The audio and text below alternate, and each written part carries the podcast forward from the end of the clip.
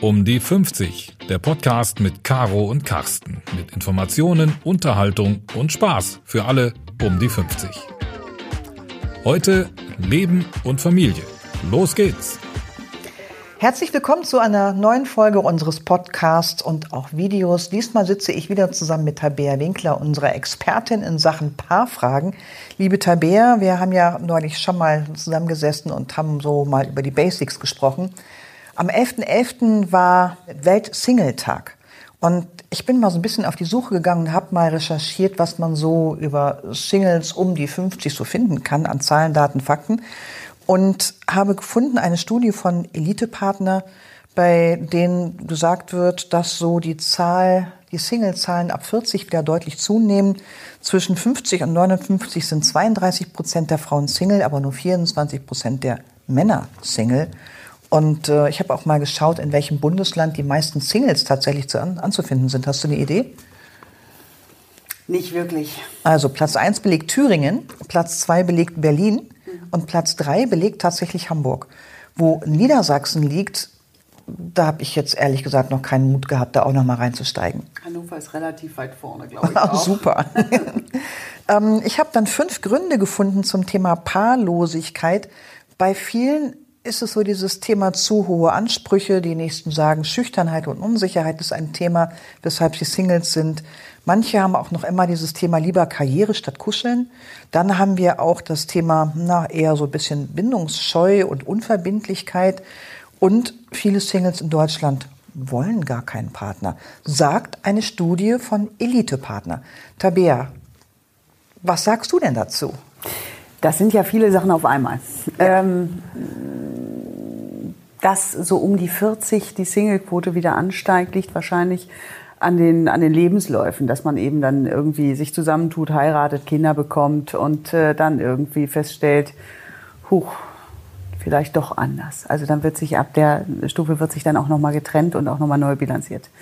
Ähm, dass mehr Männer in dem Alter in einer Partnerschaft sind als Frauen, das mag damit zusammenhängen, dass tatsächlich die Auswahl für Männer ein bisschen größer ist. Ist das so? Ja, die ist deswegen größer, weil die altersmäßig breiter gucken können. Okay, also da ist meistens, also da ist weiter. häufig nicht immer, also dass man sich da trennt, das, das passiert, aber die Auswahl, die können ja auch noch mal 10, 15 Jahre jünger gucken. Das machen Frauen jetzt nicht so oft. Ja, passiert auch, aber ist selten für eine Partnerschaft. Das heißt, die gucken sehr wohl auf Augenhöhe und um ihr Alter drumrum, während Männer dann doch noch mal sagen, ich fange noch mal ganz neu an und die kann deutlich jünger sein. Das heißt, da ist die, die, die, die, die Altersbreite tatsächlich sehr viel breiter. Also ist dieses Klischee, Männer um die 50 suchen sich doch noch ein bisschen was Jüngeres, durchaus nicht mehr Klischee, sondern Tatsache? Ich würde sagen, es ist Teil der Wahrheit. Ja, nicht okay. alle Männer suchen sich dann eine deutlich jüngere Partnerin. Das ist nicht der Fall. Aber überhaupt, dass die Möglichkeit tatsächlich, natürlich haben Frauen auch die Möglichkeit, sich einen 10, 15 Jahre jüngeren Partner zu suchen. Das ist überhaupt keine Frage. Es ist aber trotzdem nicht ganz so verbreitet. Und der Teil, wo Männer mehr in Beziehungen sind, der kann damit was zu tun haben, dass die einfach die, die, die Spanne, wo die sich umgucken, altersmäßig breiter ist. Warum Frauen weniger dann in Beziehungen sind, das ist dann auch noch mal anders. Ja, dass sie, äh was, was hast du denn da für Vermutungen oder was hast du für Erfahrungen aus deiner täglichen Arbeit? Ist es tatsächlich so oder ist es jetzt eine Zahl, die du jetzt so nicht bestätigen könntest? Also nochmal zur Erinnerung. Ähm, Elite, die Studie von Elite-Partner sagt, 32 Prozent der Frauen und 24 Prozent der Männer im Alter zwischen 50 und 59 sind als Singles unterwegs. Also ich finde den Unterschied nicht so gravierend. Also es sind nicht so viele Prozentpunkte auseinander. Und trotz alledem gibt es sicherlich auch dafür Gründe. Also Frauen, wenn die dann aus einer langen Beziehung raus sind und für sich tatsächlich auch diese Bilanzierung, was will ich eigentlich haben, dann freuen die sich auch vielleicht selbst, wenn die Kinder raus sind, tatsächlich mal ihr Leben für sich zu leben. Heißt nicht, die wollen keinen Partner.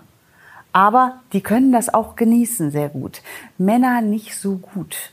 Ja, Männer haben eine breitere Range, in der sie gucken können, altersmäßig, aber die brauchen das auch mehr. Das kann man auch bei Senioren sehen. Also wenn man, bin ja nun auch Therapeutin ansonsten, wenn man guckt, alte, alleinstehende Männer, wenn wir jetzt richtig ins Alter gucken, mhm. die haben hohes Alkohol- und Suizidrisiko. Alte, alleinstehende Frauen jetzt nicht so. Die haben immer sozial noch mehr Netzwerke und äh, haben ihr Leben anders aufgestellt. Die können noch ganz fröhlich relativ lange leben. Ja, ähm, wenn wir mit zwar nicht gesundheitlich sonst eingeschränkt sind. Aber äh, alleinstehende alte Männer werden schon sehr, sehr unglücklich und gefährdet. Also da kann man es sehr genau sehen. Das gilt wahrscheinlich vorher auch abgeschwächter. Ja, ähm, aber dieses zwingend mit jemand leben müssen, wenn Kinder raus sind und Frauen dann tatsächlich auch für sich entdecken, jetzt geht das Leben auch mal um mich. Mhm. Das ist ein Unterschied. Häufig, also da ist ja viel Klischee, das ändert sich heute mit den jüngeren Jahrgängen, dass natürlich Frauen auch lange sich dann um Kinder gekümmert haben und Haushalt und die Jungs haben Karriere gemacht, was auch schön ist. Das ist ja eine Abmachung, die ist auch gut. Und es kommen aber dann häufig Frauen an dem Moment, wo sie sagen, so, und jetzt ich.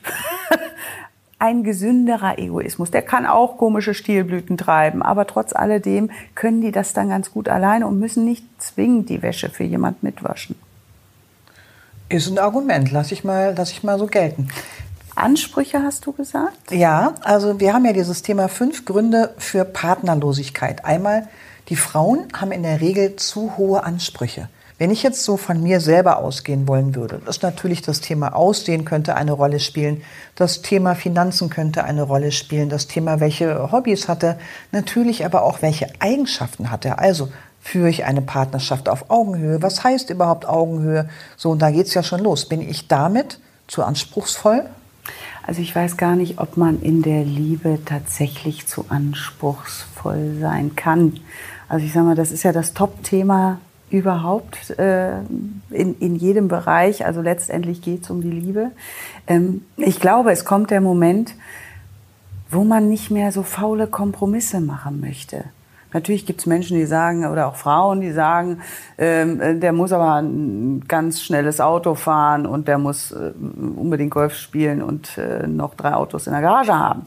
Und es gibt auch Männer, die wollen nur ein Supermodel, die suchen dann auch keinen Seelenverwandten im Zweifelsfall. Das hat aber nichts mit wirklich Partnerschaftssuche zu tun, sondern das sind dann das ist irgendeine Kompensation. Aber ähm, äh, auf beiden Seiten, ja. Mhm. Ähm, ähm, aber äh, zu sagen, ich mache mein Leben so, dass es wirklich schön ist. Und wenn jemand dazukommt und macht mein Leben schöner, dann ist das gut. Dann ist es auch völlig egal, was er für ein Beruf hat. Dann ist es völlig egal. Okay. Ja, ja, also dass man intellektuell auf einer Ebene schwimmen sollte. Ja, das, das bei Frauen ist immer ganz vorne, dass der Humor haben sollte und äh, Benimm und so weiter und so fort. Das ist ja eine sehr individuelle Sache, was Humor betrifft. Ja, mhm. ähm, das ist ja sehr unterschiedlich. Ähm, aber zu sagen, wenn mich der Blitz trifft, also warum wir uns verlieben, bleibt halt magisch. Man kann uns ja ähm, 17 äh, nach den eigenen Wünschen kreierte Männer zum Beispiel hinstellen. Und warum uns der Blitz bei Nummer drei und nicht bei Nummer sieben trifft, das wissen wir nicht. Weil es sind eben nicht nur Faktoren. Es ist nicht nur ein Auto, es ist nicht eine Augenfarbe, es ist nicht eine Statur. Es gibt immer K.O.-Kriterien. Ja, das ist keine Frage. Aber wenn wir selbst innerhalb des Rahmens bleiben, wissen wir nicht, warum uns die Liebe trifft. Was sie kaputt macht, wissen wir relativ genau. Aber warum sie uns trifft, wissen wir nicht. Das bleibt magisch. Ähm, aber dass man natürlich ähnlich ähnlich ticken muss. Also können wir mal ein andermal drüber reden, was gute Faktoren sind, dass eine Beziehung gelingen kann. Ohne den magischen Moment des Verliebens klappt das nicht. Mhm. Wenn ich jetzt nur um jeden Preis einen Partner haben will, nur um nicht alleine zu sein, dann gehe ich komische Kompromisse ein. Ja, mhm. das ist auch etwas, das kann man sogar verstehen. Also wenn sich Menschen mit 75 kennenlernen und verlieben, ist Sex sicherlich nicht mehr das Top-Thema. Ja?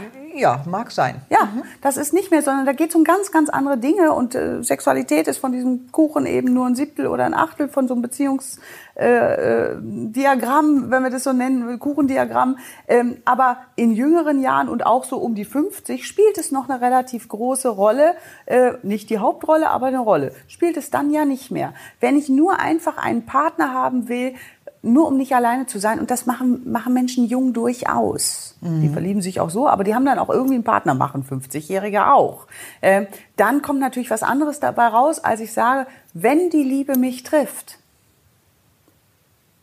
dann kann das gelingen. Wir, ich weiß nicht, das habe ich vielleicht schon mal gesagt, wir wählen unsere Schuhe mit mehr Verstand als unsere Partner. Das ist ähm, ein schöner Vergleich. Also Ja, wenn wir uns dann verlieben, ist der Drops ja erstmal ge- gelutscht, ja. Dann haben wir den Salat und dann geht das Ganze los. Also am besten, wenn sich zwei verlieben. Wenn sich nur einer verliebt, läuft das meistens sehr, sehr unglücklich. Ähm, aber ähm, es ist was anderes, ob ich um jeden Preis einen Partner haben will oder ob ich sage, nee, wenn ich eine Partnerschaft habe, soll die bestimmte Dinge erfüllen. Das muss nicht alles gleich sein, aber die Liebe ist, äh, wenn sie uns trifft, ist magisch. Wie sie kaputt geht, ist nicht so schwer.